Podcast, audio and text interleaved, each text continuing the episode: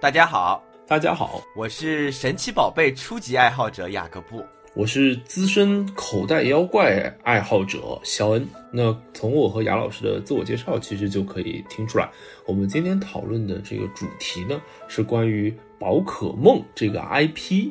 那刚才我们在自我介绍当中使用的，其实是来自于宝可梦这个 IP 的不同阶段的两个名字。所以呢，我们今天这一期啊，也是想从宝可梦的命名这个角度来跟大家分享一些有趣的事情。因为其实，在现在互联网环境当中啊，对于宝可梦的讨论啊，有很多很多个角度。比如说，你从呃精灵设计啊，从对战啊，从角色啊，从动画呀，从周边呢，比如卡牌啊之类的啊。PTCG 啊，等等啊，都有很多的内容在生产。但是我会发现，专注在宝可梦的命名这件事情上的内容呢，好像啊独此一家。那所以我们今天正好呢，也是想跟大家讨论一下。呃，那之所以会想到这一期的选题呢，其实是来自于一位听众朋友的留言，带给了我们灵感。其实这是非常非常久远的一期节目了，因为我们的第三期的节目叫《宝可梦超梦的逆袭》引发的宝可梦回忆和脑洞，就当时我们两个去看了这个《宝可梦超梦的逆袭》这个电影嘛，然后顺带聊了一些宝可梦相关的话题。那在过去这么久之后呢，突然有一天我后台收到一条听众的留言，当时我们节目里应该是提到了就是八大湖。斜杠八大蝶啊，这个这个神奇宝贝，然后当时 Arrogance 零他留言说是八大湖，不是八大蝶了。然后我们的我当时就去查了一下嘛，然后发现现在最近的这个官方中译名其实是八大蝶，但我们小时候就是反正就有一些乱七八糟的译名，就叫它八大湖。然后当时也回复了一下这位听友，那跟你讨论了一下，觉得哎。这其实是个有意思的选题吧，因为其实发现，就刚刚我们也讲了嘛，宠物小精灵、神奇宝贝、宝可梦，它有好多名字。那这些名字本身的翻译啊、变化，然后包括一些命名的变化，其实也有一些就是宝可梦文化的东西在里面啊。所以啊，这位听众啊，可以说一定是一位观察非常细致的听众啊。八大湖和八大蝶，那其实八大湖和八大蝶这个名字也是代表着宝可梦官方中文译名的一次规范。那这个蝴蝶之争啊，还挺有意思的。那我当时其实看到这位听众的留言呢，我的第一反应啊，其实是想起了我们的一些专业内容，因为我跟雅各布老师呢是大学同一个学院的，然后我们当时会有一门专业课，就叫做现代汉语，其中其实会专门啊针对蝴蝶这个词儿，呃，有一个独特的语言现象，叫做连绵词。那这里呢，问问雅各布老师啊，还记不记得连绵词是一个什么概念？哎呀，这次惭愧。看到你打下连绵词三个字的时候呢，我去百度了，哎，脑子里有点没东西，但是会大概知道，就是说它是指两个音节它连缀成为了同一个意思，但是它不能不太能拆开使用的这个一个词，比如说像是琵琶，对吧？呃，这个鹦鹉啊，我还养鹦鹉呢，婆娑、麒麟、凤凰，其实都是这样的情况，都能被称为连绵词。啊，对了，就像雅各布老师说的一样，连绵词其实是由两个音节连缀成一，然后不能单独拆开的词语啊。这个其实在我们中文的。呃，这个其实，在我们汉语中是非常常见的一个现象啊，比如什么大家能想到的什么蜻蜓、蜈蚣，呃，还有雅老师提到的琵琶呀，什么啊都是一个典型的连绵词。那蝴蝶呢，也是属于连绵词的范畴当中，但是蝴蝶这个词儿啊，会相对比较特殊一些，因为呢，它是由一个音节是核心词汇，然后另一个音节啊，其实是没有明确的含义的，没有单独使用“胡”字的个例的。我甚至啊稍微想了一想，哎，我感觉好像八大湖是唯一一个单独使用“湖”这个字的一个组词啊，都其他其他更加常用的领域里面好像很少有这样的出现的啊，所以蝴蝶这个词儿当中呢，蝶已经代表了这个词的全部的词义了，湖是没有实际的含义的啊，这是蝴蝶这个词儿呢，在连绵词当中也算是比较特殊的。那说回这个八大湖和八大蝶啊，呃，其实，在我们小时候接触这一只精灵的时候，呃，是把它叫做八大湖的啊。我记得就是从绿毛虫进化上来嘛，进化成铁甲蛹，然后最后变成八大湖。然后呢，可能也是考虑到湖和蝶啊，或者湖是一个相对冷门生僻、不能独立成义的一个字，所以呢，在宝可梦的中文官方译名当中啊，是把八大湖这只精灵的名字给改成了八大蝶啊，其实更符合我们中文语义当中的用法。那这个正好，我觉得其实和连绵词儿啊，就蝴蝶这个词的特性啊有关哈，我觉得挺有意思的，也是很感谢这位听众的留言，给了我们灵感。因为八大湖的重新命名变成八大蝶啊，并不是一个个例。其实宝可梦的命名啊，无论是精灵的命名，还是宝可梦这整个系列的命名，甚至是技能的一些命名啊，都会有一些说头的，呃，都会有一些故事的。所以我们今天呢，就是想跟大家说道说道这件事情。那第一啊，肯定就是这个动画片，对吧？这个 IP 的名字它到底是啥？因为在我的印象里啊，就是我小时候，我这才翻了一下，就我我有那个碟，你知道吗？我那个碟它上面写的是神奇宝贝，然后上面的那个形象是个卡利狗还是风速狗，就反正是个那个那个狗。然后呢，神奇宝贝其实是我小时候包括买那些什么卡呀啊，看什么碟呀，跟同学讨论呀，用的最多的一个词。然后呢，玩游戏的时候，我印象里啊，我我印象里有那个口袋妖怪，对吧？宠物小精灵，就好像就都混着用，大家也就不管，有时候叫这，有时候叫那，有的时候呢玩游戏叫这，有的时候呢玩卡又叫那。然后现在呢，好像就是这个宝可梦，感觉呃用的更多一些，包括现在一些什么联名 IP，之前那个什么拖鞋跟皮卡丘有个联名的，出了一个皮卡丘样子，就叫宝可梦联名，感觉现在好像就是都叫宝可梦了。其实就是像我们这一代人成长起来，小时候啊，接触 Pokemon 这个 IP，其实接触过许多它的各种不同版本的名字。那有一些关键的时间点啊，比如说在二零一六年之前，其实宝可梦游戏啊，它是没有一个官方中文译名的，或者说在不同地区、不同区域啊，它的名称其实是不太一样的。那比如说我们比较熟悉的就是台湾地区，它的翻译呢，会把它叫做神奇宝贝。然后香港地区呢会把它翻译成宠物小精灵，然后在我们大陆地区呢比较常见的翻译呢是口袋妖怪。那这三个命名其实到现在还有很多人都是混着用的啊。这三个命名呢我自己其实都蛮有印象的，比如说口袋妖怪，呃，我刚才自我介绍也是用口袋妖怪嘛。然后口袋妖怪在我的记忆当中，其实它更接近于。呃，游戏的这个名字，因为早期的时候就是第一代的宝可梦游戏啊，当时是以这个红黄蓝绿啊四只呃御三家加上皮卡丘，然后作为封面兽的，然后当时我们记得简称都是叫做口袋红、口袋黄啊，都是这么来称呼的。然后宠物小精灵的话，可能是我们比较常见的动画，因为我们小时候看的那个，尤其是无印啊，这个无印版的动画，一般都会用宠物小精灵这个名字。而且宠物小精灵当中，其实还有一个很重要的，就是精灵这个概念，一直流传了很长时间。我们作为这个宝可梦这种生物的呃统称来使用。那包括其实这边还可以插一个小知识啊，就是呃宝可梦他们现在都叫宝可梦嘛，以前其实是都叫精灵的啊。就严格意义上，他们或者说在以前的那个时候，把这类生物统称为精灵，然后精灵都是住在那个球里面的，对不对？那这个精灵球啊，很多人会把它错叫成宝贝球啊，其实它最正确的说法呢是精灵球。然后台湾地区的这个版本的神奇宝贝啊，其实有很多人都非常熟悉的。呃，我印象当中，如果不是特别关注宝可梦这个系列，或者如果不是一个资深的这个二次元同学，或者小时候看很多动画片的话，很多人其实是分不清楚神奇宝贝和数码宝贝这两个。不同的宝贝的啊，他们都是宝贝，但是他们的概念、世界观，然后整个体系是完全不同的。呃，你现在如果比如说周围的一些同事啊，他尤其是一些不看这类动画片的，可能是一些呃比较年轻的同学，你去问他们，哎，牙骨兽是神奇宝贝还是数码宝贝啊？他大概率啊可能是答不上来的。这个神奇宝贝这个翻译呢，其实当时我感觉肯定也是和数码宝贝之间有互相影响的，因为神奇宝贝和数码宝贝，尤其是在我们这一代人在电视上播放的时间啊，经常是重合的啊，基本上那会儿我们都是一块儿看神奇。宝贝和数码宝贝的，所以呢，我感觉这两个名字也是为了好记啊，就有点像迪士尼的很多动画都叫“叉叉总动员”一样，有点这种感觉，有点这种系列感。但事实上呢，这也是一个长此以往的一个谬误了。呃，其实这两个 IP 之间互相是非常独立的，几乎没有任何的关系。刚才说。呃，宝可梦以前会叫做精灵嘛？那数码宝贝其实以前会叫做数码兽，就是他们的这个统称。而且在概念上其实也有一个本质的区别。这边也可以简单分享一下，就是宝可梦或者说神奇宝贝，或者说宠物小精灵，或者说口袋妖怪，总之呢，就是以皮卡丘这一类为代表的宝可梦世界观下的生物啊，它们其实是有实体的。哦，就他们，比如说皮卡丘或者妙蛙种子啊、小火龙、杰尼龟等等，他们是你看得见、摸得着的，真的是，比如说皮卡丘经常趴在小智的帽子上呀，或者是有些呃精灵啊，他们会趴在你的肩头啊，或者你可以抱抱他们啊，这样的是可以，就跟我们现实生活中的宠物一样，是可以触摸的。然后数码宝贝其实啊，所有的数码宝贝都是数据组成的啊，这也是为什么叫数码兽啊，或者为什么叫数码宝贝的一个很重要原因，就是就是宝可梦或者说口袋妖怪是 Pokemon 嘛，然后 Poke 可能就是口袋类似于这种意思啊，Mon 就是。兽啊，怪兽啊，这个意思嘛。然后数码宝贝就是 Digimon，所有的数码兽之所以它们就是叫数码宝贝或者 Digimon，就是因为它们本质啊其实都是数据组成的。所以严格意义上来说，它们呃进入现实世界肯是要需要一些操作才能让它们有实体的，不然就全是一堆数据。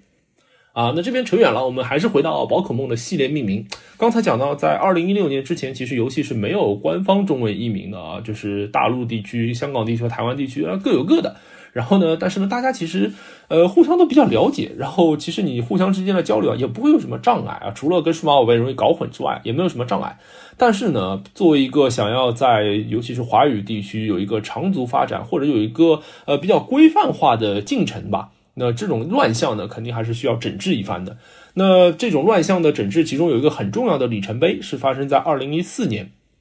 二零一四年的时候呢，国内的宝可梦粉丝们联名制作了一个中文请愿书，然后并且呢把它交给了 Game Freak。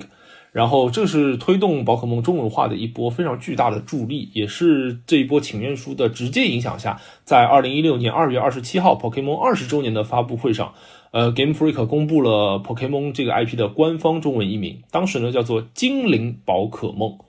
呃，所以啊，就是自从精灵宝可梦横空出世之后啊，之前的所谓的什么口袋妖怪啊、宠物小精灵啊、神奇宝贝啊，所有的名字啊，基本都被一统江山了啊，大家都大一统。以后呢，就是书同文，车同轨啊，全都叫精灵宝可梦。那也是在二零一六年年底的时候呢，发售了第七世代的游戏，也就是 3DS 平台上面的精灵宝可梦太阳月亮。那这款游戏呢，也是第一款正式加入简体中文和繁体中文的精灵宝可梦游戏的正作啊，所以是真的是一个里程碑了。那也是随着这个官方中配的加入啊，其实与此同时，有很多官方中文的精灵的译名和宝可梦的译名啊，也在这一次的呃潮流之下啊，借机做了一个。官方中文的统一化和规范化，刚才讲到的八大湖和八大蝶的蝴蝶之争啊，也是就是出自于太阳月亮当中的这个官方译名。那我们一会儿呢还会专门找一些其他的官方译名来跟大家讨论一下。口袋妖怪、宠物小精灵、神奇宝贝这三个译名，其实我感觉啊，就是差不太多，就没有说谁就特别差，就垃圾到你完全不想用。这不像那个什么《肖申克的救赎》和《刺激一九九五》一样，我就根本不想用《刺激一九九五》。但是我发现港译、台译在这个宠物小精灵的这个模式上，好像没有特别大的差距。我我是不会说什么雷霸龙詹姆斯的，我只会说勒布朗詹姆斯。那我们刚刚其实讲了。好多名字啊！再理一下，就是口袋妖怪、宠物小精灵、神奇宝贝、宝可梦和精灵宝可梦，对吧？其实有这五个名字了。那这五个名字里面，你觉得哪个名字译的比较好？你比较喜欢哪个名字呢？呃，雅老师会非常仔细啊。刚才雅老师在讲的时候，你会留意到他把。精灵宝可梦和宝可梦这两个名字其实是分开说的，而不是把它们作为一个名字，这其实是非常准确的说法。因为刚才讲到一六年就是太阳月亮那一版游戏的时候，确定了官方当时的 Pokemon 的官方中文名字呢叫做精灵宝可梦。然后在二零一九年的时候，其实是有一次更新的，一九年八月一号的时候，Pokemon 的官方微博发布啊，说即日起会将精灵宝可梦这个名字逐步改成宝可梦。啊，整个游戏的图标啊，当然都是做图的嘛，他只要把“精灵”两个字给抠掉就行了。那所有的游戏的图标啊，包括后面的剧场版啊和周边的一系列图标，都会把“精灵”这两个字抠掉。那慢慢慢慢的，精灵宝可梦这个名字呢，也就退出了历史舞台。然后慢慢慢慢到现在啊，也是由宝可梦这个名字来替代了。那如果是让我个人来评价，就是宝可梦作为 Pokemon 的官方中文译名的话呢，我想我给出的评价应该是很高的。呃，其实可以从它的一步一步的进展来回顾啊。一开始的时候，就像刚才说的，可能是天下大乱呢，就是每个地区的叫法都不一样。虽然我知道大家讨论的都是同一件事情，对不对？比如说香港把皮卡丘叫做比卡超啊，这个但我也知道比卡超其实就是皮卡丘啊。这个刚才雅老师举了 NBA 球星的例子嘛，其实大家也都会知道，可能说的就是同一件事情。但是它呢，毕竟还是不是很专业，不是很规范。呃，肯定会给这个游戏的长线运营和呃更大的交流和流通吧，造成一些阻碍的。所以呢，它统一整合，一开始叫精灵宝可梦，那可能还是把精灵这个概念留了下来。那后来呢，慢慢慢慢就把精灵这个概念去掉了。包括我们现在也不会说，比如说这个是皮卡丘是一个精灵，而是把皮卡丘叫做它是一个宝可梦。那 Pokemon 这个英语名字，它本身其实就是三个音节嘛，然后正好能够翻对应的翻译成宝可梦啊，这本身就是一个很好的音译。那除了音译之外呢？其实，在意义的层面，我觉得宝可梦这个名字也是非常贴切的。那首先“宝”嘛，就“宝”这个字听上去，就我跟我我跟涂老师经常喜欢用的这个表达，就是“宝”这个字啊，呃，有点那种很 cute 那种很 cute 的那种形容感的，就是它本身这个字就很宝，就很可爱。然后包括神奇宝贝嘛，就是有这个宝贝的意思。然后它中间的后面的这个梦呢，它没有把就是 Pokemon 的梦翻译成兽啊之类的意思，而是使用了梦的这个翻译。那梦呢本身呢，其实就更梦幻、更子贡像一点，因为我们知道宝可梦它本身是一个子贡像的，也就是对应相对比较低幼年龄层的。这个这个 IP，那宝可梦的这个梦字呢，也突出了，比如说皮卡丘啊、妙蛙种子啊，他们这种呃虚拟想象生物的这种可爱的呃虚幻的想象的这种性质。所以我觉得宝可梦这个中文译名啊，呃，如果用我们中国人翻译当中讲究的信达雅来说的话，我觉得基本都符合的啊。它是一个意译和音译兼得，而且都处理的很不错的一个中译。那就我的了解，宝可梦应该到现在为止也是全球最赚钱的 IP。那刚才雅老师也会讲到，宝可梦这个 IP 其实会在很多个不同的领域去展开合作，比如说在服装的领域，之前宝可梦和阿迪达斯啊也有过合作。那现在上海地区就前一阵特别流行的就是现象级的产品，就是肯德基的快心乐园餐的。呃，送一个可达鸭，然后这其实也是和宝可梦 IP 的一个合作。那其实，在这种传播的过程当中，当我们使用宝可梦这个名字的时候，呃，你不难发现它其实是非常朗朗上口，而且易于传播的。呃，我觉得这个名字啊，呃，不管从什么角度来说吧，我对它评价都是蛮好的。这其实也体现出了 Game Freak 对中国市场或者说中文译名这件事情还是有自己的理解的，而且这理解还是挺独到的，挺挺出色的。啊，这个官方中文的宝可梦的这个译名很不错，之外，其实也对很多精灵的命名啊，就是做了一轮官方中文化的统一。那这个统一呢，我感觉大部分啊，其实也是蛮不错的。那接下去我们一个环节呢，我们就来讲一讲精灵的命名。那熟悉宝可梦的。粉丝或者玩家们啊，一般都会知道，其实宝可梦的名字啊，也一般都不是乱起的啊。一般呢，那比较常见的方案呢，就是根据这个宝可梦它本身的性质和它的特性，然后用一些现成的词语啊，做一个组合词。那我们比如说举一个大家可能比较熟悉的例子，也就是号称是 Game Freak 亲儿子的老喷呃喷火龙。那喷火龙它的日语名字呢，叫做 Lizardon。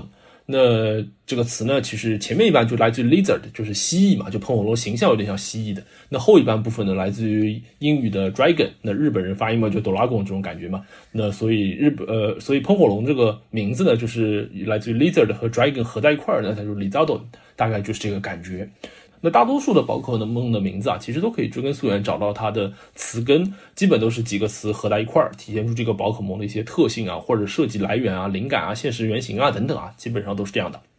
但是呢，我们今天想要讲的宝可梦的命名啊，呃，不是这个层面或者这个角度的内容。那我们今天想分享的宝可梦的命名呢，就像我们刚才那个话题说的一样，更多的是对于宝可梦的官方中文名。比如说啊，有些宝可梦的名字呢，其实和我们小时候常叫的那个名字啊有了变化。比如小时候叫巴拉福，哎，现在呢叫巴拉蝶了。那它背后呢体现出了什么东西呢？我们刚才说蝴蝶这个连绵词啊，管中窥豹啊，就是这种事情啊，有很多的。呃，宝可梦，我们小时候的常用的这个名字啊，经过了日月这一版游戏当中的官方中文名字之后呢，其实也会发现和我们小时候的理解啊，或者小时候的习惯会有一些变化。那我们今天想跟大家分享一下这种变化，然后看一看它背后可能会产生出的这个有趣的现象。那刚才就是讲到，就是日月这一版游戏呢，是第一次有了简体中文和繁体中文的支持，也就是在这一版游戏当中啊，官方对宝可梦的中文名字呢进行了统一。那我们主要展开讲一讲，就是我们很多人最熟悉的初代一百五十一只精灵当中呢，那经过了这一次的官方统一规范之后呢，有二十五只宝可梦啊都改了个新名字。那我我把这几类改名啊，我简单分为了几个大类啊，我感觉可以找到一些共性的。那其中第一类呢，我把它称作为纠错或者说刊物啊。简单来说呢，就是曾经啊，它这个名字啊会给我们造成一些错误的印象，导致啊我们对这个宝可梦的理解和认识啊，呃很多时候其实都错了。那这次改名呢，就是做了一个纠错纠正的这个工作。那比较典型的呢，我先问问雅各布老师，雅各布老师，你记不记得？呃，初代一百五十一只宝可梦当中啊，呃有一个是以蝌蚪为原型来设计的。我记得这个蚊香蛙，我印象深刻嘛，因为我当时看的有一个碟啊，那个碟里面是他们一帮人，好像就到一个池塘边上一样的类似于的地方，然后那个小霞她的那些动物啊，她的那些神奇宝贝不都是水系的嘛，然后就弹出来一个蚊香蛙，然后就跟他们比，好像是有这么个情节啊。然后蚊香蛙我记得它就是一个蓝蓝的、圆圆的，然后动物，然后它那个眼睛呢是像青蛙一样就长在上面的。肚子上面呢是有一盘这个蚊香形状的这个图案，然后看上去呢就凶不拉几的，它的那个眼神就很凶。然后当时呢，他们就进行了一番争斗。我对这个蚊香蛙就印象深刻，好像还有什么蚊香蝌蚪之类的是吧？哎，对了，雅各布老师说的完全没错啊，就是蚊香蝌蚪这一家。那在我们以前小时候玩的时候呢，其实蚊香蝌蚪它会进化成蚊香蛙，然后它会进化成快泳蛙，对不对？都是蛙嘛。哎，这个其实也很符合我们生物学上的常识嘛，就是蝌蚪，哎，慢慢它长出脚了，变成蛙，对不对？然后怎么怎么样？那其实，在第二世代，蚊香蛙多了一个分支进化，就它除了用水之石可以进化成快泳蛙之外呢，它还可以进化成另外一个分支，当时呢，其实叫做牛蛙菌，听上去很好吃。听上去是哈林牛蛙面啊，对的对的，杨老师其实正好提到了，就因为我跟杨老师都挺喜欢吃这个哈林牛蛙面的。那牛蛙菌的形象啊和快泳蛙就完全不一样。快泳蛙看上去其实跟蚊香蝌蚪什么还蛮像的，就也是那种蓝皮肤的，就也是那种呃蓝色的比较光滑的皮肤，然后肚子上呢有个腹部螺旋的这个线条啊，呃，好像更像蝌蚪。而牛蛙菌呢？它名字都叫牛蛙了嘛，它肯定是一个蛙。它是一个比较典型的，就是我们现实生活当中可以看出来，它的原型是青蛙，它是那种黄黄的，它的手啊、脚啊什么的那个样子啊，也更像这个青蛙。这个其实从牛蛙君的形象上来说，已经有一个暗示了，就是蚊香蝌蚪还是蝌蚪，但是蚊香蛙和快蛹蛙，它真的是蛙吗？哦，其实啊，这就是一个呃困扰了我自己多年啊，也是我相信，其实很多同学可能自己到现在都没有意识到，这是多年以来的一个因为名字而造成的谬误，也就是蚊香蛙和快蛹蛙，其实它们还是蝌蚪，牛蛙君才是真的完成了变态，就是生物学上的一个变态啊，从蝌蚪变成了蛙的那个真正的蛙。那蚊香蛙和快蛹蛙，我们之所以都以为它们是蛙，是因为它们名字里就叫蛙呀。对不对？那所以呢，这次的官方的中文的规范当中啊，就把牛蛙菌和快泳蛙做了一个重新的命名啊，以纠正这个谬误。那现在呢，蚊香蛙的名字呢叫做蚊香菌啊，就是那个春生菌啊，什么杏林菌的那个菌，君子的君。那快泳蛙呢就叫蚊香勇士。那勇士不是那个什么库里汤普森那个勇士啊，勇士是三点水游泳的泳，然后呢也是跟这个 warriors 这个勇士有个谐音啊，因为它是格斗系的嘛。然后呢，同时也给牛蛙君啊顺便改了个名字，牛蛙君现在不叫牛蛙君了，呃，可能是不想跟蚊香君就是撞啊，所以现在改成蚊香蛙皇。呃，实际上我感觉这个黄啊，可能也跟这个牛蛙菌或者说蚊香蛙黄的这个进化方式有关。就刚才讲到快蛹蛙或者说蚊香勇士啊，它是用水质石进化的。那牛蛙菌，那牛蛙菌想要进化的话呢，在以前的设定当中是你要给一只蚊香蛙携带王者之阵这个道具啊，听上去就很王者啊，就王者之阵这个道具，然后通讯进化，不会说哎呦后面两个都是蛙，其实人家后面两个呢都是蝌蚪啊，只有真正进化成蚊香蛙黄了，哎，恐怕人家是真正的蛙黄啊，真的是蛙。这就是一个非常典型的，之前哈因为名字啊给大家造成一些错误的印象，那这一次呢借着官方中文的机会啊，就把这个名字给纠正了过来，那也可以帮助大家啊这个更加理解啊，或者说更准确的理解这个宝可梦这一个家族的呃它真正的现实来源吧。这个真的很细节，我觉得特别的考据，真的是一个刊物。我不知道有多少人能听到这个细节，然后想起自己当年可能用精灵球收复蚊香蛙的样子。但现在人真的告诉你，人家不是蛙啊！这个刊物我觉得是特别特别有特别细致的，然后一个知识点了。那还有另一类精灵呢，他们也做了改名，然后这个改名呢，我也把他们放在了这个纠错的这个范围里面。那以前初代的时候有一只宝可梦啊，叫铁甲犀牛。铁甲犀牛呢，它会进化成铁甲暴龙，然后呢，还有一只精灵呢，叫做袋龙啊，袋龙呢就跟袋鼠一样，就那口袋的袋，就跟袋鼠一样的，它胸口这边、肚子这边有个小口袋，然后里面装着它的宝宝，当时叫袋龙啊，是一般系的一只精灵。然后呢，还有鸭嘴火龙啊，鸭嘴火龙呢就是一个浑身都燃烧着的，然后它这个嘴巴是鸭子形状的啊，然后这个也是一个火系的精灵。然后还有呢，就是辰龙啊，辰龙是一只非常温柔也非常漂亮、人气也非常高的一只精灵。嗯，它有点像那种海龟的那种感觉，就是背上会有壳。然后以前小智啊什么经常就是呃，它可以驮着人嘛，在大海上航行啊什么的。然后辰龙的性格呢也会比较温婉一点，所以就很可爱的一只精灵。那刚才提到的这四只宝可梦呢，哎，都经过了这次规范之后呢，把名字给改了。那比如说铁甲暴龙改成了钻角蜥兽啊，钻角是因为它头上有个钻头啊，就简单来说就是把暴龙改成了蜥兽。带龙改成了带兽。鸭嘴火龙怎么改呢？哎，聪明的听众肯定就知道，改成了鸭嘴火兽。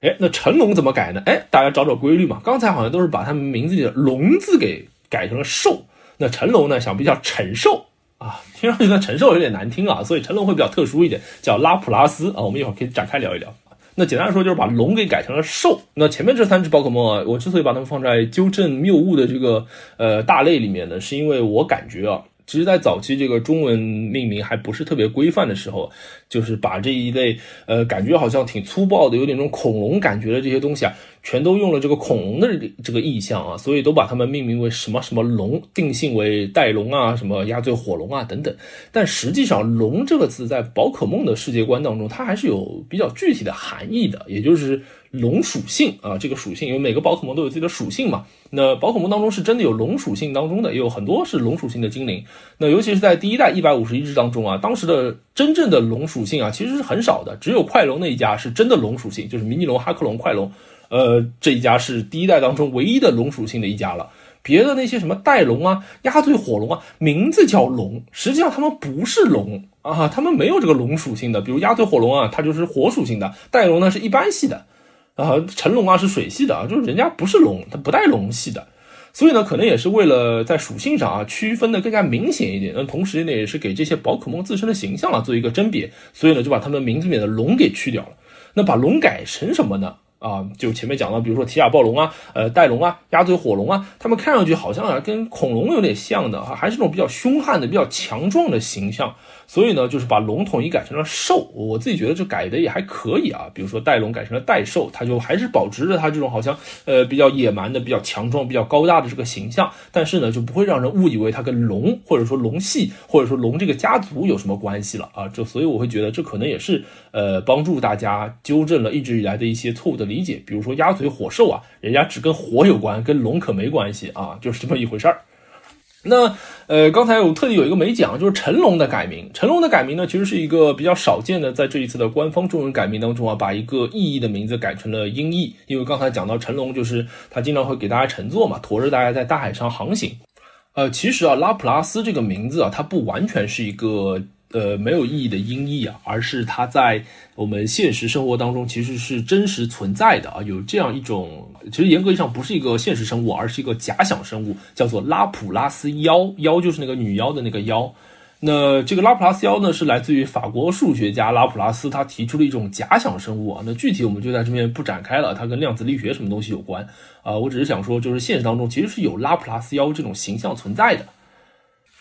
那为什么成龙的？它的英语发音或者日语发音会叫拉普拉斯呢？呃，这其实是来自于拉普拉斯这个单词在法语当中的意思。它在法语当中其实就是有乘坐的这个意象在的。那再加上刚才讲到了成龙这种宝可梦的特性啊，就是经常载着人、驮着人走来走，呃，在海里游来游去啊，所以呢，就是把它翻译成拉普拉斯呢，呃，我觉得也还可以啊，不是一个完全的音译啊，因为很多人其实会对它有个误解啊，就是把成龙这个挺可爱的，然后也朗朗上口的名字改成了一个有点。点冷门的拗口的拉普拉斯啊，有点让人摸不着头脑，不知道是什么意思啊。很多人都会有这样的一个呃质疑。那其实呢，知道了这些背景故事之后呢，你就会知道，其实拉普拉斯不完全是一个纯音译啊，就还可以。好了，那刚才讲的呢，主要都是一些纠正啊，比如说你以为它是青蛙，其实人家是蝌蚪啊；比如说你以为它是龙啊，其实人家都不是龙啊，把这些假龙都给这个戳穿了啊。刚才讲的主要是帮助大家更准确的理解这个精灵。刚刚讲的这帮怪啊，哎呦，我也想说人，你知道吗？我一想说人，又想说怪，就是就是不说精灵。刚刚讲的这帮精灵啊，它其实是就还是纠错的这个概念嘛，因为其实在比较。早的这个这个动画进入大陆的这个阶段，这个问题其实蛮多的啊。我觉得也不仅仅是神奇宝贝里面有这个问题，数码宝贝当时也有很多这种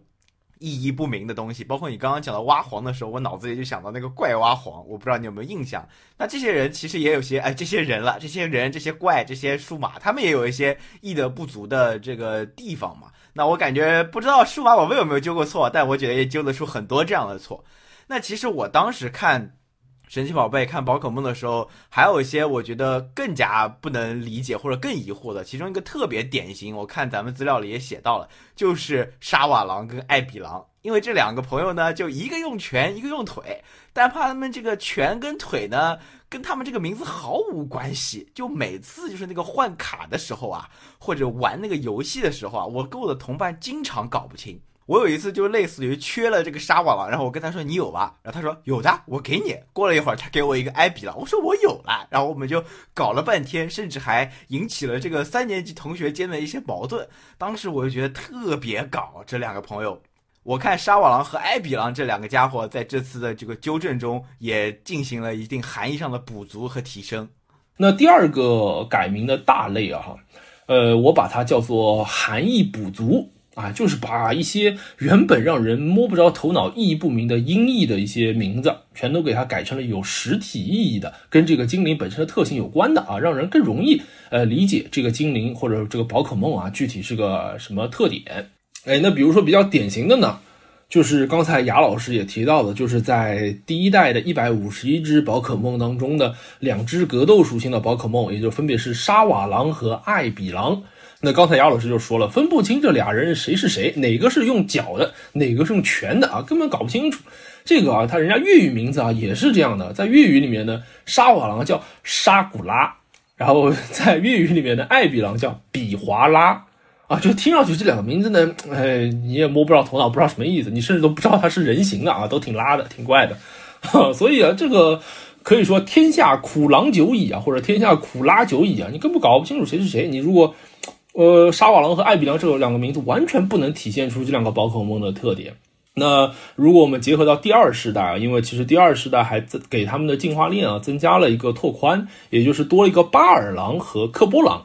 那巴尔狼呢是他们的最初级的进化状态。那巴尔狼呢，就是它的形象啊，其实就是那个呃一个格斗系的，然后感觉好像整天在训练的这样一个呃小子。那这样一个小僧的这种感觉，然后巴尔狼在二十级的时候，我记得是二十级哈，如果不对的话，可以听众朋友们纠正啊。我我记得是二十级的时候，巴尔狼如果它的攻击大于防御，它就可以进化成沙瓦狼；如果它的防御大于攻击呢，就会进化成艾比狼。那如果它的攻击和防御恰巧相等的话，这种情况比较少见，就会进化成克波狼。那巴尔狼，如果我印象没错的话，它的种族值啊，本身其实攻击和防御就是一样的，所以呢，它能够进化成什么样啊，其实取决于它的个体值和努力值的分配。那不管怎么说呢，反正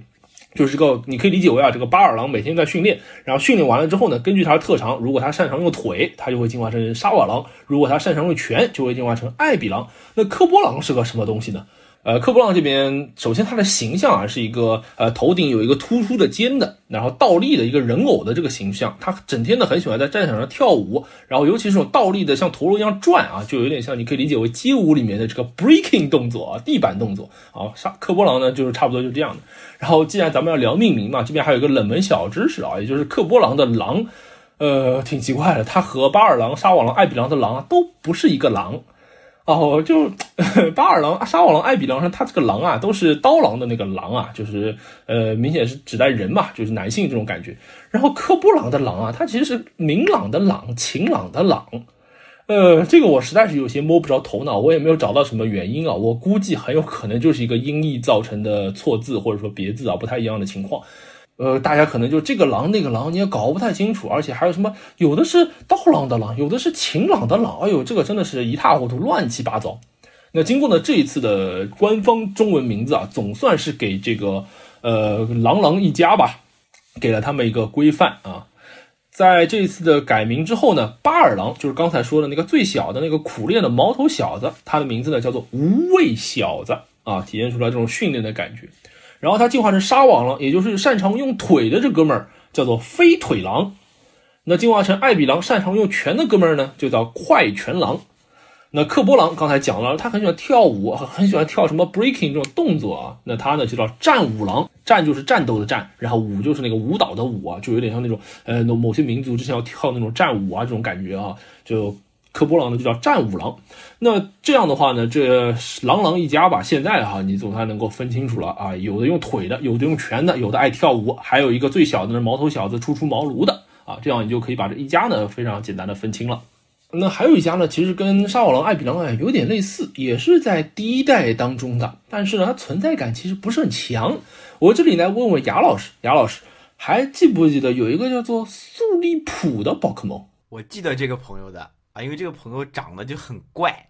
他就是一个黄黄棕棕肥肥，然后有个像象鼻子一样的东西。然后我的印象里呢，为什么对他印象特别深呢？是因为他其实还蛮强的，因为他不太一样，他会给人催眠。所以当时就觉得谁抽到这个卡，就是觉得有一个有一个加成，就你跟别人玩的时候就抽到他，就觉得特别幸运。他有点不太一样的这个功能，所以当时呢对这个怪就是有有点印象的一个黄不拉几的小胖子。哦，雅老师的记性还是很好的啊。那素利普包括它的进化，呃，它的进化这个名字啊，我到现在都搞不太清楚，究竟应该念素利博还是素利拍啊？就有点像张柏芝还是张柏芝的那个感觉啊，这不重要，反正就是素利普这一家子，其实在初代的一百五十一只宝可梦当中啊，到现在为止，我觉得也算是存在感比较稀薄的了。那刚才雅老师讲到，其实素利普啊，印象当中好像是有个象鼻子，对吧？然后素利普的那个眼睛啊，就有点像麦迪的眼睛，你知道吧？就是那种哎似睡非睡，然后似蒙非蒙的半睁的这种眼睛。哎，这个其实是因为素利普这一只宝可梦，它本身的设计啊，其实是来自于魔这种生物。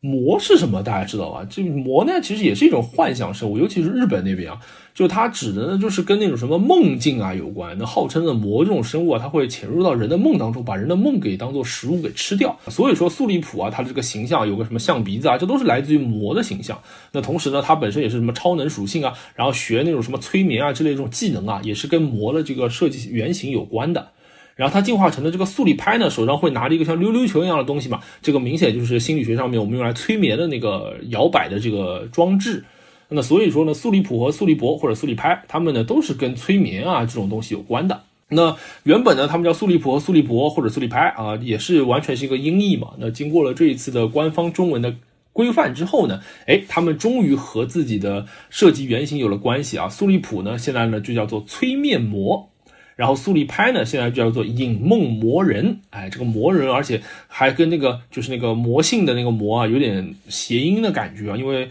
苏力普本身是一个像更兽性的一个形象，然后它进化了之后呢，就会啊有个四肢啊，然后看上去更像一个人形了啊。这个魔人还有个音译在里面。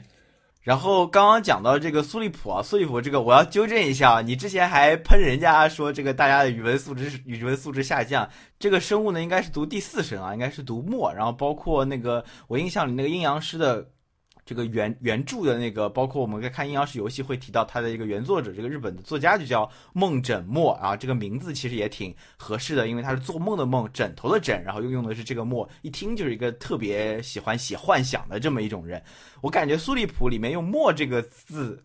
用这个生物其实特别特别合适，虽然其实有一点难啊，因为我感觉不是很多人会知道墨这个生物具体是啥样，有什么含义，但是应用在苏利普身上其实是非常非常合适的。我觉得信息密度高了，还是很容易这样的。之前经常也有一些听友在我们的评论区纠正一些小问题或者是一些口误嘛。我觉得这听友质量是非常高的。好了，那么刚才我们又讲完了第二类啊，也就是把这个纯音译的一些名字做了一个跟宝可梦的特性啊更加关联度更高的一个设计，重新命名之后呢，可以让人一眼看出来这个宝可梦的特色啊，这个我觉得也不错。呃，那刚才两讲的两种大类啊，呃，总体而言其实都感觉哈都还挺精彩的，然后挺有意思的，背后有很多有趣的小故事可以跟大家分享。那第三个大类呢，可能就不像前两个这么有趣了啊，因为第三个大类呢，我把它的这个命名原则或者说改名的原因啊，概括为两个字：和谐。啊，这个和谐呢，大家也知道嘛，这个呃和谐网络环境人人有责啊。现在我们的一个中文互联网环境啊，或者说中文的传播啊，还是比较紧张的，所以有很多词儿啊都不是特别好用。这个和谐的改名呢，其实倒不只是限于了初代的一百五十一只，更主要的呢是针对第八世代，也就是剑盾里面出现的登场的一些新的宝可梦啊，他们初登场时的名字和他们现在的名字呢也做了一些变化。那我举几个例子。比如说啊，这个剑盾里面有一只宝可梦啊，一开始叫流氓熊猫，那它现在呢，流氓熊猫呢就改成了霸道熊猫。那还有另外一只呢，也是人气很高的一只宝可梦，叫毒电鹰。毒啊，就是这个贩毒的这个毒啊，然后电呢就是电子的电，然后婴呢是婴孩的婴，因为它的形象是一个趴着的一个像宝宝一样的形象。那他现在呢，也是把“毒”这个字给去掉了，改成了电音音。电音啊，就是那个克里斯吴那个电音音呢，就还是这个婴童的婴。怪不得我们曾经买鞋的这个平台也从“毒”变成了“得物”，看来就是也有一些这方面的考量。那还有呢，比如说有一家子，他本来叫偷儿湖，就是偷儿啊，就偷偷东西的那个偷，进化成湖大道啊，就是那个大道，有点像那个佐罗的那个大道。那现在呢，全都和谐了，改成了焦小湖和华大湖啊，就是狡猾那两个字拆开来，焦小湖和华大湖。然后还有一个比较夸张的，这个我要来问问雅老师了。这个本来啊，这只宝可梦它名字叫死神棺，就是棺木的那个棺材的棺，死神嘛，就是这个死神。那它现在的改名叫做叠诗馆。我想问问雅老师啊，你知不知道叠诗是什么意思？啊，就是叠，就是那个朝代更迭的迭，失就是失去的失，这是这是啥意思？这是这是一个词吗？哎，你看把雅老师给唬住了啊！我来揭晓这个答案，叠诗啊，就是 death，就是死亡的这个单词的音译，把它翻译成了叠尸。怎么样？如果说什么霸道熊猫，你觉得还凑合？这个叠尸啊，实在是让人觉得有点，哎，有点荒谬了啊！这种感觉在里面。其实我们总结刚才这几个变化，你不难发现啊，这一轮和谐呢，主要就是把什么流氓啊，啊，什么死啊，啊，什么毒啊，偷啊，盗啊，哎，反正就是这种不太好的词儿啊，都给它和谐掉啊，变和谐社会啊，变得更好一点。把死神呢，直接给和谐成了叠尸啊，它就是这个感觉。那所以啊，大家其实也不难发现啊，这个其实是宝可梦为了呃更好的、更广的、更长远的传播而做出的一些改变和妥协吧。那总体而言，我觉得倒也不是那么难以接受了。那毕竟在这个商业环境当中啊，也没办法。好，那既然讲到了和谐啊，我们不如就呢接着这个和谐的这个话题接着往下说。其实啊，除了宝可梦的名字经历过一轮和谐之外啊，宝可梦的技能也经历过一轮和谐。那我这边可以给大家举几个例子啊。那比如说，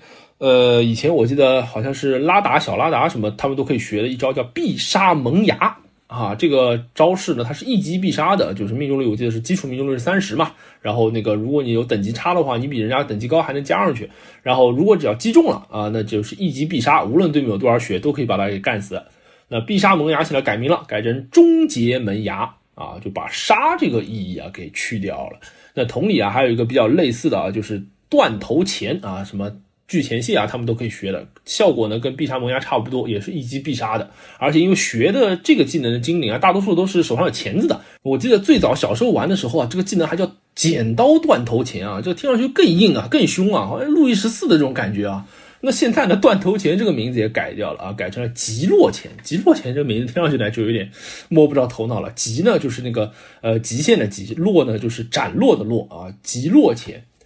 那还有呢一些，比如说什么地狱翻滚啊，把地狱给改了，改成深渊翻滚。有很多类似的这个改法啊，大家如果感兴趣的话，可以自己去搜一搜啊。那总而言之呢，其实还是把诸如什么鬼呀、灭啊，诶，鬼灭之刃啊，鬼啊、灭啊，什么死啊、亡啊，诶，就这种什么地狱啊，类似于这种东西啊，全都给改了。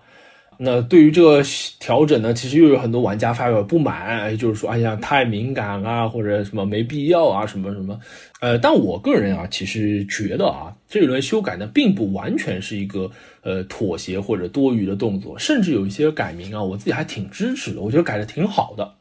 哎，我打几个比方啊，比如说，呃，有一招叫做鬼火，这个鬼火呢，就很多幽灵系的宝可梦可以学的，或者火系的什么都可以学的，就是一个消耗的技能，可以让人家烧伤啊什么的。然后鬼火，因为鬼这个字嘛，明显有问题的啊，要和谐掉。怎么和谐呢？现在的新名字呢叫灵火，灵就是那个十字旁的那个灵啊，白灵红灵那个灵。哎，我觉得这改名其实很好，很妙的呀。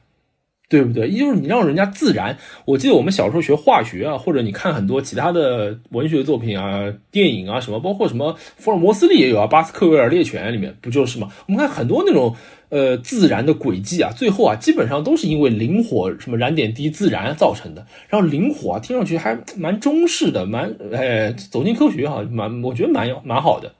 然后比如说什么啊，还有一招欺诈。欺诈呢，现在直接改成一个成语叫移花接木。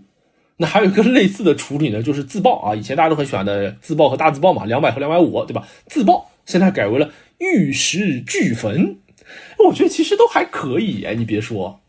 就是我觉得这些改名啊，呃，就其实你你会觉得这个词儿啊，它又都用成语，然后而且是意义相同的成语来描述这个技能的功能，我觉得反而让这个呃技能本身显得更文雅了一些，更雅致了一些，更有文化气息了一些啊，甚至是更有中国风了一些，因为毕竟是成语嘛。所以我感觉其实很多人啊，对于宝可梦的改名也好，还是技能的改名也好，很多时候都是因为呃大家都用惯了这个名字，然后慢慢慢慢就成了一个约定俗成的习惯。呃，对于这个习惯的调整呢，肯定是需要一些惯性的。那这个等这个时间过去之后呢，你用了新的，用的习惯了之后顺手了，你反而可能会觉得，哎，新的更好，都说不定的啊。所以大家也不用太较真或者太紧张。我觉得有很多改变啊，的确还不错。我说说到最后还是两权相害取其轻嘛，对吧？如果你硬着头皮不改，到时候都整不了，我觉得这也不行，还不如改呢。而且说实话，你刚刚提到什么玉石俱焚啊、灵火啊，我觉得就是比原来的更加的有点，甚至有点文艺气息啊。但是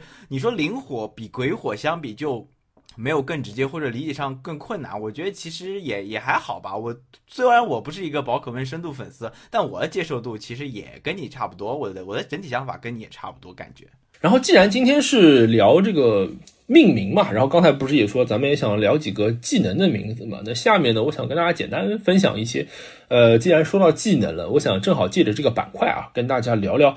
我印象当中啊，我觉得呃技能名字起的比较好的、比较有意思的、比较妙的一些技能名字啊。我这边想跟大家说三个技能啊，因为我正好准备这一期的节目嘛，我也。这个请教了我周围的核心宝可梦玩家，就可能比我更核心的，也是大家的老朋友卷老师，以及卷老师和我共同的朋友麦老师啊，这两位老师呢，他们都很核心的啊，我们他们每个人给我提名了一个啊，觉得很名字起的很妙的招式。先说卷老师的提名啊，卷老师提名的逆鳞这个技能。我记得咱们那次第三期录那个宝可梦的时候，你还提到过，说你蛮喜欢的一集叫什么快龙逆鳞崛起，还是什么逆鳞竖起？啊，对对对，雅老师说的一点没错啊！我在当时超梦的逆袭那一期节目当中，我就提到过，这是在无印片动画的第二百五十集，叫做《快龙逆鳞立起》。为什么逆鳞这个名字起的特别好呢？我觉得啊，主要是因为它的名字和它的技能的效果，尤其是这个属性上的效果搭配的特别的准确。逆鳞这个名字其实一听啊，在我们现实生活当中使用这个词啊，基本就是跟龙这种生物有关。就是传说中的龙的身上有一片逆鳞，就是逆过来的。然后这个逆鳞呢是碰不得的，一碰啊，这个龙就会发飙。啊，当时这个无印篇二百五十集，这个快龙逆鳞逆起这一期讲的也是这个，就是有一个快龙，它本来保护着一个仙境，然后呢，因为火箭队啊在那边捣乱，导致呢快龙就发狂了，然后他就疯狂的破坏自己的家园，然后疯狂破坏完了之后呢，哎，很恍惚，然后很后悔，就讲的这样一个事情。然后逆鳞这个技能在游戏当中的功能设计呢，其实也接近于这样。它本身是一个龙属性的技能，而且威力非常大。如果我没记错的话，应该是九十哈。然后它的效果呢，就是发狂的连续攻击两轮啊，你是不能改的。就是你点了这个逆鳞，你第二次第二回合一定也会发出逆鳞的，好像是两到三轮吧，我记得啊，不好意思，刚才说错了。然后呢，就发狂的攻击两到三轮，攻击完了之后呢，你就会陷入混乱的状态，这就非常对应着。比如说快龙在动画里面的这个形象啊，就是他疯狂发狂，发狂之后呢，整个人就虚脱了、瘫软了，然后恍惚了这种状态。在游戏当中，其实也有很多的精灵使用了，尤其是龙系的精灵使用了逆鳞啊，就疯狂发狂，打了两到三轮的高输出之后，然后他自己就会进入一个混乱的、暂时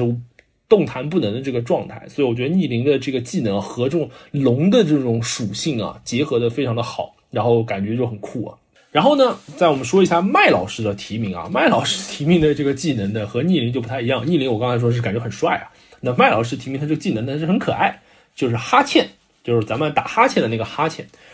那麦老师提名的原因呢，是因为觉得哈欠的这个技能设计和我们日常生活当中的哈欠这个行为啊结合的呢，贴合的呢，非常的呃很准确。那什么意思呢？就是在咱们游戏当中啊，哈欠这个技能的效果是什么？是，呃，比如说现在我对雅各布老师使用了哈欠啊，就会从我的身上，哎，有一团奇怪的气体飞飞飞发飞到雅老师的那边，然后雅老师呢就中了这个气体，然后呢当下不会发生什么事情，下一个回合雅老师就会睡着了啊，他就会进入这个睡眠的状态，哎，我们现实生活当中的哈欠，我们想想是怎么样的？就比如说我打了一个哈欠，然后我感觉周围的人哈欠会传染，很多人都这么说。我打了一个哈欠，雅老师在我对面，他可能也会哎自然而然的就情不自禁的也打一个哈欠，所以就像那个动画一样，就有一团气啊飞了过去。但是呢，哈欠这东西大家也会知道，它其实是困意的一个比较初级的形式啊，就是咱们不是说我打了个哈欠马上就睡着的，而是我打了个哈欠，哎，过一会儿过一会儿迷迷糊糊就睡着了，这就对应着游戏中的技能设计，就是中了哈欠的精灵，它要在第二回合、下一回合它才会睡着，哎，这个设计呢就跟咱们现实生活中的哈欠啊很像，所以呢，麦老师会觉得，哎，这设计的挺有意思的。那最后呢，讲讲我自己啊提名这个印象非常深刻的技能的命名。呃，我提名的方式啊，其实和卷老师和麦老师不太一样。哎，就是我提名的，因为我比较中二啊，我提名的呢就是一个纯帅。我觉得这个技能的名字啊，可以说是，如果你问我觉得，呃，精灵宝可梦到现在为止这么多的技能当中，哪个技能的名字是最帅的，我就会说这个，也就是。第三世代的一级神，也就是裂空座啊，裂空座它本身，或者我们更常见的说法是天空龙啊，或者以前还叫木木兽啊，就是裂空座它本身是司掌什么大气层啊、空气啊、天空啊，类似于这种东西的一个神兽。然后呢，裂空座，尤其是 Mega 裂空座，也就是超进化裂空座呢，它有一个大招啊，是一个威力爆大的一个龙系技能。这个龙系技能的英语其实叫 Dragon Ascent，这个 Ascent 这个词儿本身是升空的这个意思啊。如果它直译过来说什么呃飞龙在天，其实也还可以啊，也不烂。但是啊，最妙最妙就是它的中文翻译叫做画龙点睛。哎呀，我当时看到这个名字的时候，我觉得哇，这个翻译啊，可比我的什么飞龙在天啊高到不知道哪里去了。因为就像刚才说的，首先裂空座它本身其实就是一个非常霸气、非常帅气的一个龙的形象，而且尤其是 Mega 裂空座，那就更帅了，就这个压力啊，就感觉哎呦太厉害了，就很有那种征服感。然后呢，这个技能啊本身啊它的攻击力又高，而且啊就是它其实还是有那种孤注一掷的感觉了，它当然会有一些副作用的。那在裂空座使出这个大招的时候，感觉好像就是他把全身的力量和威力全都集中到了一点，打了出去。这可不就是画龙点睛吗？哦，太妙了！我觉得这个名字起的真是太帅了。就画龙点睛这词儿本身就帅，有一个这么帅的龙系的宝可梦来施展，然后它的技能又是这么强力，哎呦，我感觉这个简直是，哎，这个怎么说呢？就是简直就是帅妈妈给帅帅开门，帅到家了啊！大致就是这个感觉。那之前我们聊的很多，就是改名也好，修正也好，哪怕就是和谐也好，我感觉它整体上还是比较正向的。他就是在把这些名字以某种方式，就是整体的就在这个规范啊、合理化这个情况下，让它变得更好嘛。但我想。肯定也不是尽善尽美，毕竟精灵这么多，应该也有一些精灵它的命名就不那么尽如人意。那我想问，你觉得在这次这个中文名改名过程中，有没有哪些觉得起的特别不好、特别傻，一听就是下要是有下一次，我就是恨不得冲上去给他改掉的这种名字？哦，雅老师问的非常好啊，因为刚才我们讲到现在啊，其实大部分的命名，尤其是命名的调整啊，听上去好像都还是持一个比较积极和正向的评价的啊，感觉无论是对于纠错啊、谬误的刊物啊等等啊，还是补充了这个精灵本身的特性啊，把它的这个音译的名字啊改成了有一个具体意义的，那还是甚至于和谐，我们刚才都说有些名字其实改的还挺妙的，然后有些技能的名字呢也很酷。呃，总体而言还是比较正向的。那如果你问我有没有什么吐槽项的呢？那肯定也是有的。呃，吐槽项的第一个事情呢，我就是想说，是我自己感觉蛮明显的，就是尤其是最近几个世代的宝可梦的中文名字，特别流行一个谐音梗的玩法。我打个比方，比如说，哎，有一只宝可梦啊，它是一个虫属性的，就是那个呃 bug 那个虫，虫加上电属性的。然后它呢又长得方方正正的，前面有两个小牙齿，这个呃或者口气啊更准确一点的这个呃在里面凸出来的。然后呢它的样子呢就是一个方方正正的样子。然后呢它的名字呢叫充电宝，就是充电宝吗？谐音啊，谐这个充电宝的这个音，因为它是电属性加虫属性嘛，那又是方方正正的，那可不就是跟充电宝很像吗？那还有啊，比如说有一个呃宝可梦的形象啊，它是一苹果，哎裹着一个龙。那它的名字呢就叫苹果龙啊，苹就是苹果的苹，果呢就是裹着它的果，然后苹果龙啊，那可不是苹果龙嘛，那就哎就类似于这个名字，什么蜂蜜龙啊，什么来杯茶，还有葱油冰啊，哎，就这种名字还挺多的。我感觉谐音梗这个事情呢，呃，也不是不能玩啊，但我觉得有点如果太泛滥了或者不太克制的话呢，感觉好像就有点花边了。呃，我不知道花边是不是上海话，反正就是有点呃有点过分了，感觉好像就不太好了。那比如说啊，这个谐音梗其实还有一个我自己觉得最妙最妙的谐音梗。那当然，这个灵感其实是来自于网络上的。我看到的时候觉得太妙了。哎，我觉得到现在为止最妙的一个谐音梗呢，就是来自于饰演咆哮虎那一代的这个御三家水系的御三家的最终形态，它的名字呢叫西施海刃。那这个谐音梗究竟妙在哪儿呢？啊，我给大家展开介绍一下。西施海刃这四个字，哈，西就是西方的那个西，西边的那个 west 那个西，狮呢就是狮子的狮，海大海的海，刃刃是一般只会用在名字里啊，就是任务的任啊，把那个单人旁给去掉。哎，那这个名字妙在哪儿呢？这不得不说和西施海刃这只精灵它本身的形象和设计原型有关。那西施海刃这一只宝可梦啊，它本身有几个特征，第一。就是按照它的设定啊，它的歌声啊非常的迷人，它的歌喉啊非常的优越，所以啊就用了西刃啊，西刃也就是我们常说的这个什么赛刃海妖啊，这只是翻译不同啊，就是 S I R E N 吧，我记得是，它可以翻译成西刃，也可以翻译成赛刃。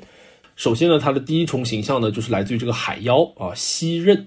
那第二个呢，它的形象啊是一个海狮啊，是一个长得很漂亮的海狮。所以呢，就有了这个海狮啊的这个形象。那你就会发现“西刃海狮”这四个字，把它们重新排列组合一下，其实就是西施海刃。哎，所以呢，你看它首先啊，就是把它的这个西刃海狮这两个特性放到了这名字当中，改成了西施海刃。但是它最妙最妙的一点谐音呢，这个应该是只有中文玩家才能享受到的文化福利啊。就是这只宝可梦，其实还有一个很重要的特征，或者说一个特质吧，就是它非常的优雅，非常的高洁，非常的漂亮。所以啊，你会发现把西刃和海狮这四个字重新改了一个顺序，改成了西施海刃之后呢，最妙的就是西施就西刃的西和海狮的狮两个字连在一起，怎么样？哎，就是四大美女的那个西施嘛，就是那个东施效颦那个西施。哎，就和西施海刃这一只宝可梦本身的这种高雅的、优美的、美丽的、卓而不凡的这种气质结合在了一起。哎，这个我感觉真的是，哎呦，只有中文玩家才有了这个文化福利哈。你看，短短的西施海刃这四个字里面，它就可以包括西刃，包括海狮，甚至还能包括西施这个谐音在里面。哎呦，我觉得这真是太妙了。那当然，我觉得这种程度的呃绝妙的谐音梗啊，可以说是可遇不可求的。呃，我不要求每一个谐音梗都是这样，但是还是像刚才说的，如果偶尔有几个这种特别妙的谐音梗，哎，我觉得真是可以玩味很久的。但是有一些什么苹果龙之类的，哎呀，还是稍微克制一点吧。那第二个呢，我想说的关于宝可梦命名的吐槽，哎，我想说的其实呃概括为四个字，这种现象呢叫做无脑音译。这种现象啊，尤其是在神兽群里面，实在是过于猖獗，让我实在是有些难以接受了。说实话，这个现象啊，并不是古来有之的，在早期的时候啊，其实神兽的命名，还是稍微动点脑筋的，没有这么无脑。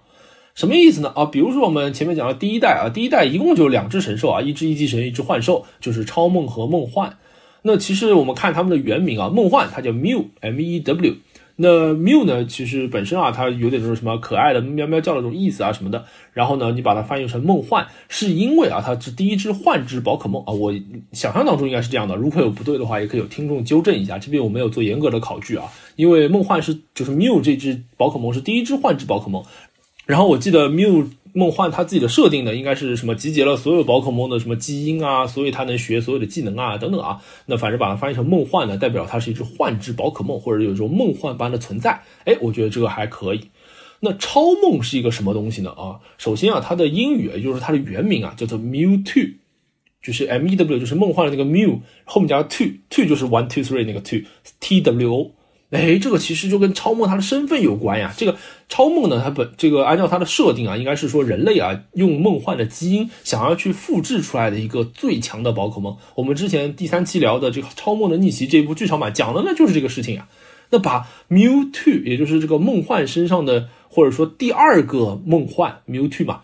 翻译为超梦，就定义为是一个想要超越梦幻的这种存在。哎，你看，其实超梦这名字也不是瞎起的。而且呢，你把超理解成超越梦幻，其实也可以。你把超理解成超越，比如说所有的，我随便啊，比如什么人伦纲常或者所有的宝可梦的能力，其实也可以。它本身就带有很强这种超越性的暗示在里面，就包括超梦的性能，就是它的能力啊，到现在的为止都是很强的啊，它逼格是很高很高的，牌面是够足的。所以超梦这个命名啊，其实我觉得就是也挺好的，就很妙的。那包括比如说，呃，第二世代的神兽啊，其实这个命名也挺好的呀，雷公、炎帝、水军，对吧？听上去甚至还有点对偶的这种感觉的。那我一说雷公是干嘛的呀？啊，你就会知道啊，是跟雷有关的；炎帝是干嘛？是跟火有关的啊，结晶塔的帝王嘛。水军啊，跟这水有关的，包括凤凰啊什么，其实你一听啊，它还是有点诗意的啊。当然落架可能没有那么明显啊。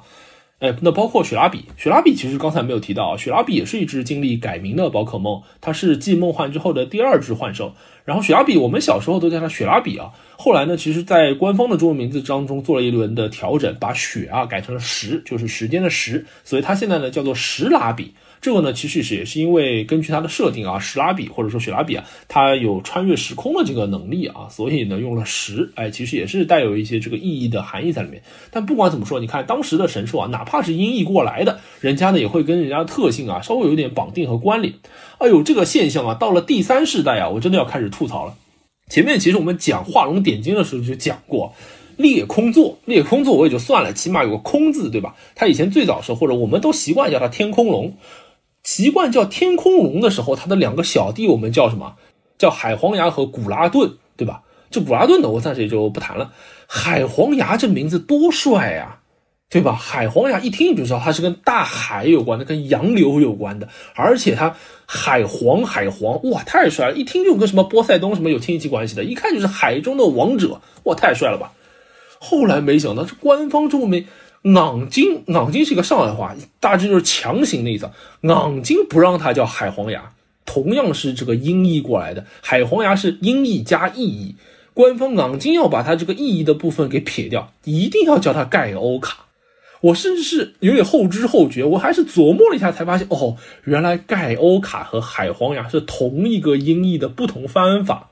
唯一的区别就是盖欧卡完全没有意义的成分，而海黄牙是有意义的成分的。那为什么不叫它海皇牙呢？那后来啊，我看到了神柱一家，也就是雷吉一家。哎呦，我终于发现了，哎呀，原来是从这个时候开始啊，所有神兽的命名啊，或者说神兽的译名啊，就开始摆烂了呀。以前我记得啊，刚开始接触的时候，我们都叫它岩神柱、冰神柱和钢神柱啊。那岩啊就是岩石，冰呢就是冰块，那钢呢就是钢铁啊。这个当然也跟什么很多说法，就是这个神就是。第三世代的三只神兽啊，跟什么反战啊，或者说跟人类历程啊，什么东西有关？这个今天不展开了。这个跟宝可梦的设定有关。哎，我当时觉得钢神柱、岩神柱这么叫叫也还行，对吧？我一听就知道，哎，这个跟岩石有关，那个跟寒冰有关。哦，没想到人家官方中文名字啊，完全不是这样的。官方中文名字就是强行做了一个音译啊，比如说岩神柱叫雷吉洛克，冰神柱叫雷吉艾斯，没错，就是 rock 和 ice。那你为什么不可以直接叫人家岩神柱和冰神柱啦？到底烂在哪里啊？我不明白啊！或者说雷吉洛克到底优越在哪里啊？那当然，雷吉这个东西啊，其实也是来自于音译的啊。就雷吉这个前缀啊，来自于拉丁文，它本身是有一个王者的或者庄严的，总之就是崇高的这种意思啊。跟这个神柱一家或者说马桶一家啊，后来大家都叫马桶王啊什么的，哎呦，跟这个神柱一家其实也是有点这个渊源的。那不管怎么说，后来剑盾时代当中又出来什么雷吉多拉格。雷吉艾勒奇，哎呦，这个多拉格嘛，大家都知道他其实是龙神柱嘛，当然不太有人这么叫他，但多拉格其实就是哆啦贡。前面讲那个喷火龙，其实讲到了嘛，就就是哆啦贡的那个音译嘛。这昂金叫人家多拉格一个，这个金字旁的这个夺字多少生僻呀，硬要在这边做一个音译啊，我真的不太理解。我感觉雷吉一家，也就是神柱一家。真的是最最典型的无脑音译的反面教材，我真的不太知道什么雷吉多拉哥这个名字有任何好听的或者巧妙的地方，在我感觉就是一个机翻水平啊，真的太糟糕了。那包括所有神柱的王者，也就是传说中的马桶王雷吉奇卡斯。那雷吉刚才讲到了，是来自于这个拉丁文的前缀，奇卡斯其实是来自于希腊文，它的意思是巨人。那所以雷吉奇卡斯这个名字啊，如果你用纯意译的方式直接翻译过来，就是庄严的巨人啊。本身他的这个形象设计也是来自于这个北欧神话当中的第一位巨人，也就是尤米尔。那如果看进击巨人的话，巨人进击巨人当中也用了这个意象嘛。就怎么说呢？你现在叫雷吉奇卡斯，鬼知道你是什么庄严的巨人，还是什么尤米尔什么啊？就你只看这个音译啊，我我是觉得能收获的信息实在是太有限了。哎，我还是重申一遍，我感觉真的就是机翻水平啊，实在是太让人失望了。那其实除了雷吉一家之外，还有比较典型的就是 X Y Z 三神，呃，哲尔尼亚斯、伊培尔塔尔、基格尔德这三个名字，哎，就他们到底有什么意思呀？我不太明白。就 X Y Z 三神啊，说句实话，我不是对，我不是对叉神或者歪鸟有任何。呃，不尊重或者不喜欢、贬低的意思啊，就是人家性能都很强，然后设计其实也蛮好的，然后呃，都都蛮好的，它这个神性啊什么都挺好的。关键就是人家其实在英语当中，或者说它的原名当中啊，是跟人家 X Y Z 三个字母有关系的啊。他们分别，比如说哲尔尼亚斯就是 X 开头的啊，伊佩尔塔尔就是 Y 开头的啊，基格尔德就是 Z 开头的。那具体我不念了啊，万一念错了丢人了。但是你把它翻译成中文之后呢，这个三个开头其实完全没有这种感觉了，就还是一个机翻的音译水平，就是昂金把人家的英语给强行翻成了中文，真的太呆了。这件事情让我觉得，还有一些那比还有这展开说，其实多了去了。其实什么帕鲁奇亚呀、呃裘雷姆啊，还有光辉大神啊，这些名字没有一个说句实话，没有一个是正常的，全都是无脑音译过来的。这些神兽其实本身啊都有很强的神性和它命名的渊源在里面的，但是如果只是用了无脑音译的手段的话呢，可以说是完全漠视了这一部分的巧思，让这个神兽啊变得非常的扁平而非常的苍白。啊，我觉得这是挺可惜的一件事情啊，所以我在这个吐槽环节，我就点名狂喷这些神兽一家，尤其是音译的神兽一家，实在是太糟糕了。刚刚你讲的什么哲尔尼亚斯？我看你文档里啊，哲尔尼亚斯、伊菲尔塔尔、基格尔德。我乍一看，我当时因为我不知道你具体写的是啥嘛，我乍一看的时候都以为是那种欧洲去 NBA 打球的球员在选秀。就这种感觉，什么伊尔戈斯卡斯、斯斯卡斯陶斯、斯卡斯陶斯，什么安德托昆博，就给我这种感觉。我自己觉得，直接音译其实有很多，就包括不是动画片啊，或者很多作品里，其实也有这样的情况。但是它往往会包括宝可梦嘛，对不对？宝可梦也就是音译嘛，对吧？在音译的时候，会在词的这个选择上，这个措辞上，更多的加上。这个本身精灵应该有的这个意思，才能够起到增持的这个作用嘛。包括后期啊，包括呃之前那个我小时候玩那个卡，它那个后期就会有一些那些卡，他们的那个数值都非常非常高，就它的血是什么一百万。我记得是到那个时期，它的那个翻译其实就已经开始有这种哲尔尼亚斯的风范了。然后也是到那个时期开始，我就不玩宝可梦了，大家也其实都开始不玩那个宝可梦的卡了。大家最喜欢的还是。第一代的那些卡，然后那些名字、那些招数，虽然可能跟别的因素也有原因啊，但这个我想翻译可能也是难辞其咎。说到翻译的好或者坏啊，我有个特别大的印象，就咱们第三期聊到的时候，我对宝可梦不熟悉嘛，它的很多绰号啊、很多梗啊，我其实都不太了解的。你提到快龙当时被翻译成了肥大。然后这算是一个梗，对吧？我印象里就梗留了下来。然后我觉得这个点啊，其实特别有意思。然后我觉得这个其实也是宝可梦怎么说呢？记忆中的宝可梦，宝可梦的回忆里，可能一些相对有些有些深度的人会感受到的梗。这其实也是在名字上挺有意思的，可以发散的一个一个点。好，那最后一个环节呢，就像刚才雅老师说的一样啊。刚才呢，我们主要其实是专注在一些。官方的中文译名或者官方的宝可梦的命名上面，那最后这个环节呢，我想叫它记忆中的名字啊，是因为呢，就是这些官方的名字啊，本身也没什么问题，但是啊，肯定很多时候因为我们自己的一些回忆啊，或者是一些圈内的梗啊，啊，然后大家呢会喜欢用另外的一些昵称去称呼某一只或者某一群宝可梦啊，最后呢，我们这边想用今天这个节目，既然都聊了命名了嘛。就这个就跟我聊一个人的大名，也聊聊他的小名啊，就是这种感觉。那首先呢，一个比较典型的，刚才呃雅老师也提到了，就是快龙的昵称，这个其实已经是一个比较出圈的梗了啊，就是有很多玩家都会戏称啊，把快龙称之为肥大。呃，这边其实可以小小纠正一下雅老师刚才的一个问题。那快龙之所以叫肥大呢，其实并不是一个翻译问题，而是在初代的卡带里面，也就是也就是红黄蓝绿，由于内存不足的原因啊，所以多数宝可梦的名字啊，基本都是由乱码随机组成的。那分配给快龙的这个乱码呢，就是肥大。那肥大这词儿呢，其实在中文当中也是有使用的嘛，比如说什么肥头大耳之类的。然后再加上快龙它本身的形象呢，就圆圆的，然后比较憨厚，比较可爱。所以呢，当时很多人都觉得，哎，快龙肥大这个名字啊，可以说是适得其所啊，非常符合。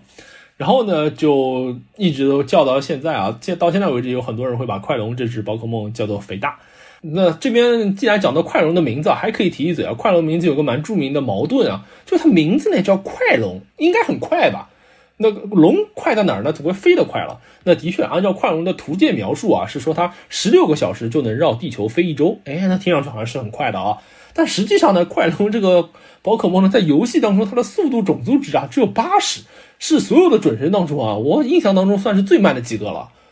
你感觉好像它，哎呦，口嗨嘛，好像飞是飞得快的，打起来一点都不快的啊！这个也是快龙很有意思的一个地方。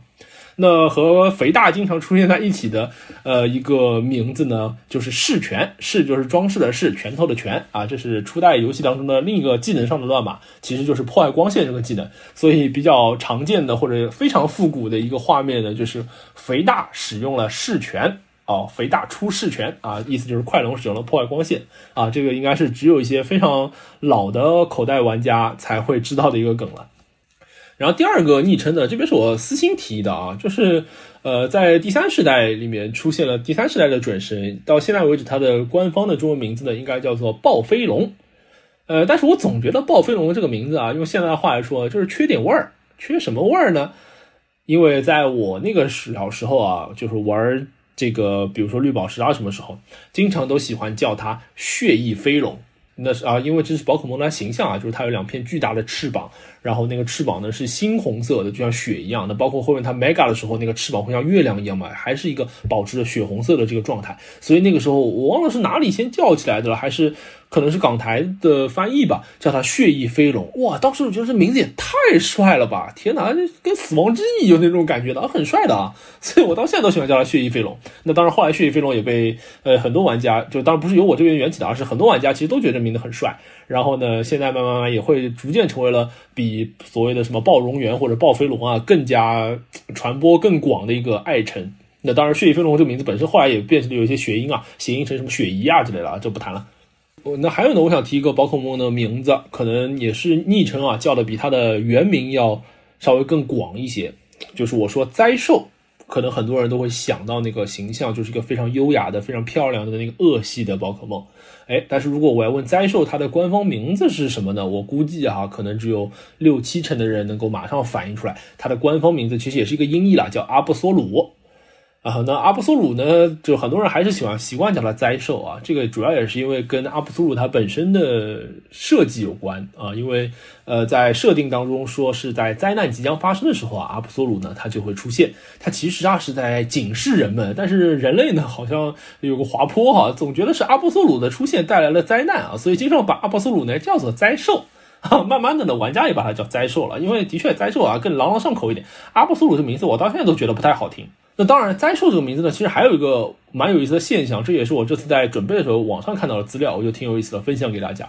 就是很多人都会把灾兽啊视为不祥的象征嘛，因为觉得它带来了灾难。那但是呢，Game Freak 其实我感觉是有意的啊，给阿布苏鲁设计了它的特性是正义之心。啊，正义之心具体不说啊，简单来说就是被恶系技能打到的时候，好像是速度升一级吧。那不管怎么说，就是呃，某种程度上是给灾兽洗刷了一些冤屈啊。就它虽然好像被人误解为是带来灾难的宝可梦，但实际上它内心呢还是正义的。那灾兽因为它帅气的外表啊，然后也是人气很高，甚至都给了 Mega 进化啊，牌面也是属实拉足了。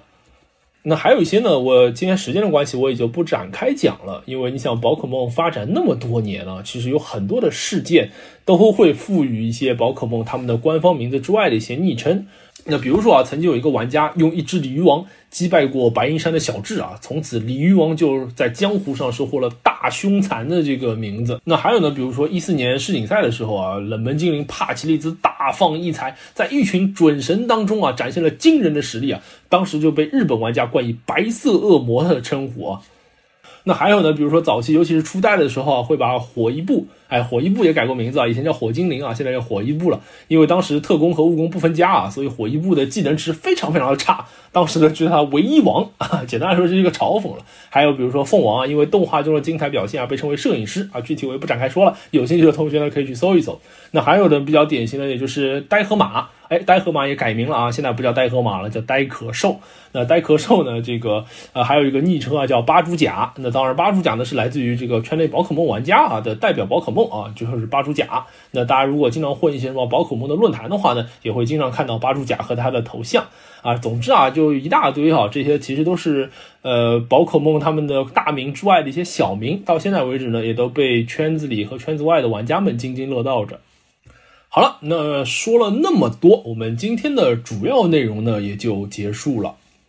啊，我们跟大家分享了宝可梦这个 IP 的名称的变迁，然后跟大家分享了呃那些宝可梦的名字，他们可能因为各种各样的原因啊做过一些改变，还有宝可梦的技能也因为和谐的原因啊做过一轮调整。那我其中呢，我们会觉得它其实还有些变化的挺好的。那最后呢，我们也跟大家分享了一些大名之外的小名，也就是那些宝可梦的昵称。那这呢，就是我们今天要讨论的宝可梦和它命名的故事啊，主要的内容了。今天准备这期节目，然后包括听你说的刚刚一些梗啊，或者一些小知识点，我觉得就不管是你，你可能相对来说深度一些，我这种相对来说普通一些，然后我们有一些朋友可能他会在这个宝可梦的了解上更普通一些，但是你永远会知道有这么一个 IP，然后有这么一些。有趣的这个精灵，然后他们虽然可能现在我不会看动画片了，但是我在一些联名产品上，我在买一些衣服上看到这些可爱的形象，依旧能够唤起我们童年时候的一些回忆。我觉得这其实已经是就是刻在我们记忆里的一些形象，还有包括你在他的作品里可能感受到的一些精神。我觉得这都是随着我们长大而不会流逝而不会消失的东西。那刚才姚老师说的呢，其实给了我一些启发啊。今天我们用这样一期节目，然后来回顾和梳理宝可梦这个巨大的世界观下面不同要素的命名的变迁。呃，其实背后呢，其实有很多有意思的故事，也展现了一些呃现象吧。呃，而而我觉得啊，在这个梳理的过程当中啊，其实也是在回顾这每一个曾经的记忆当中的名字啊，它就像一张相片。而这个相片啊，其实就定格着当时你和这个名字所产生的互动。比如说，我们第一次玩口袋妖怪游戏的时候，匪大使出噬拳的时候；比如我们曾经把它叫做八大湖的时候；比如雅老师分享的分不清沙瓦狼和艾比狼的时候；比如当我们第一次使用 Mega 六空座使出画龙点睛的时候，等等等等啊。就像你在浏览着一本相册，而其中的每一张相片，其实都记录了你曾经和这只宝可梦使用这一个技能，或者是在某一个世代与这个名字产生的互动。我觉得这其实也是一个特别有意思的旅程吧。其实命名这个东西啊，它真的只是一个符号和代号，并没有什么很深刻的含义。如果说它有什么深刻的含义的话呢，那就是它定格了你与这个名字的互动，它定格了属于你的独一份的那个记忆。那我觉得，如果你说名字这个东西啊，它真有什么价值？这个价值其实就是在这里了。欢迎大家留言说说自己最喜欢的这个宝可梦的名字，肖老师会跟大家这个强势宝可梦互动。好了，那么以上就是我们今天本期节目的全部内容了。各位宝可梦训练家们，我们下期再见，拜拜。下期再见，拜拜。